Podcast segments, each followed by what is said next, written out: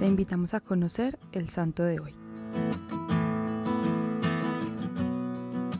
Hoy conoceremos la historia de Juan Fisher. Nació en Beverley, Inglaterra, en el año de 1469. Fue un joven de gran cultura. A los 14 años ya era el más sobresaliente entre sus compañeros. A los 20 años fue nombrado profesor del Colegio de San Miguel. Hizo un doctorado en la Universidad de Cambridge y a los 22 años obtuvo la dispensa para ser ordenado sacerdote a pesar de su edad. Poco tiempo después recibió el nombramiento de vicerrector de esta prestigiosa universidad. Lady Margaret, la madre de Enrique VII, en ese entonces rey de Inglaterra, eligió a John Fisher como su director espiritual. Ayudada por el santo, contribuyó en grandes obras benefactoras, entre ellas el fortalecimiento de la Universidad de Cambridge, la ampliación de la biblioteca, la apertura de nuevas cátedras y facultades. Juan fue elegido rector de la universidad y este cargo lo obtuvo hasta su muerte. En 1504, fue elegido obispo de Rochester con tan solo 35 años. Como hacía con todos los cargos que le confiaban, Juan se dedicó a este oficio con todas las fuerzas de su recia personalidad.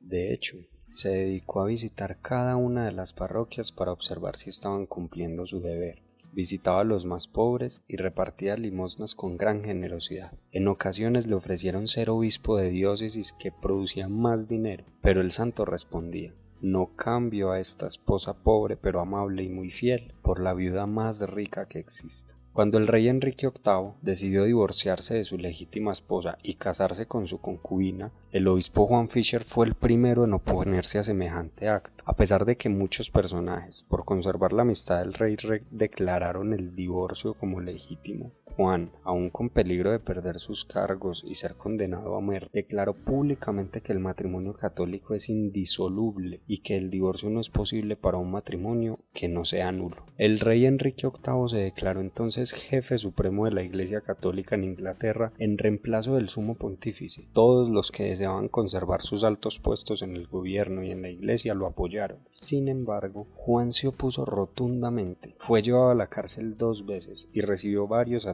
contra su vida. Como no lograba que dejaran de proclamar sus creencias, lo encerraron en la Torre de Londres. Tenía 66 años en ese entonces, pero debido a los sufrimientos y ayunos parecía de 80 años. Estando en prisión, recibió del sumo pontífice el nombramiento de cardenal. Pero el rey dijo, no podrá usar el sombrero de cardenal porque yo le mandaré a cortar la cabeza. Y así fue. El rey Enrique VIII mandaba matarlo por no aceptar el divorcio y por no aceptar que el rey reemplazara al papa en el gobierno de la Iglesia Católica. Una enseñanza que nos deja Juan Fisher es defender nuestra fe, por encima de todo.